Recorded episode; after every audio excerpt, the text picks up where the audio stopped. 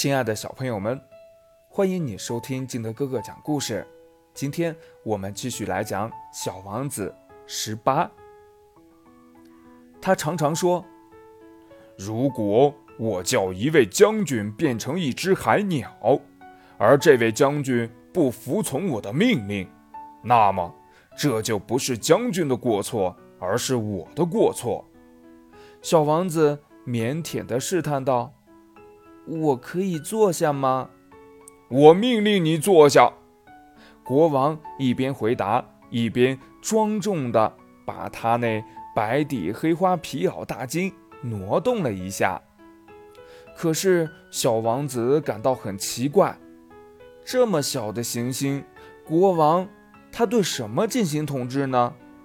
他对国王说：“陛下，请原谅，我想问您。”国王。急忙抢着说道：“我命令你问我，陛下，你统治什么呢？”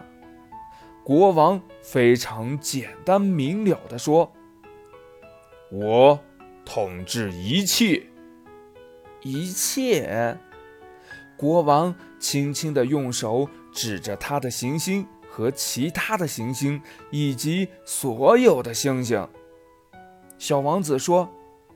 统治这一切，统治这一切。原来他不仅是一个绝对的君主，而且是整个宇宙的君主。那么，星星都服从您吗？那当然。国王对他说：“他们立即就得服从。我是不允许无纪律的。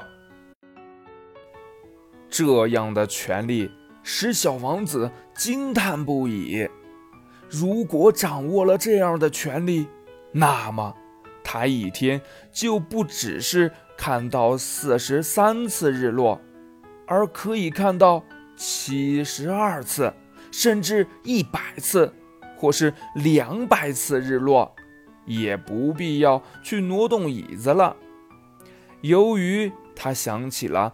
他那被遗弃的小星球心里有点难过，他大胆地向国王提出了一个请求：“我想看日落，请求您命令太阳落山吧。”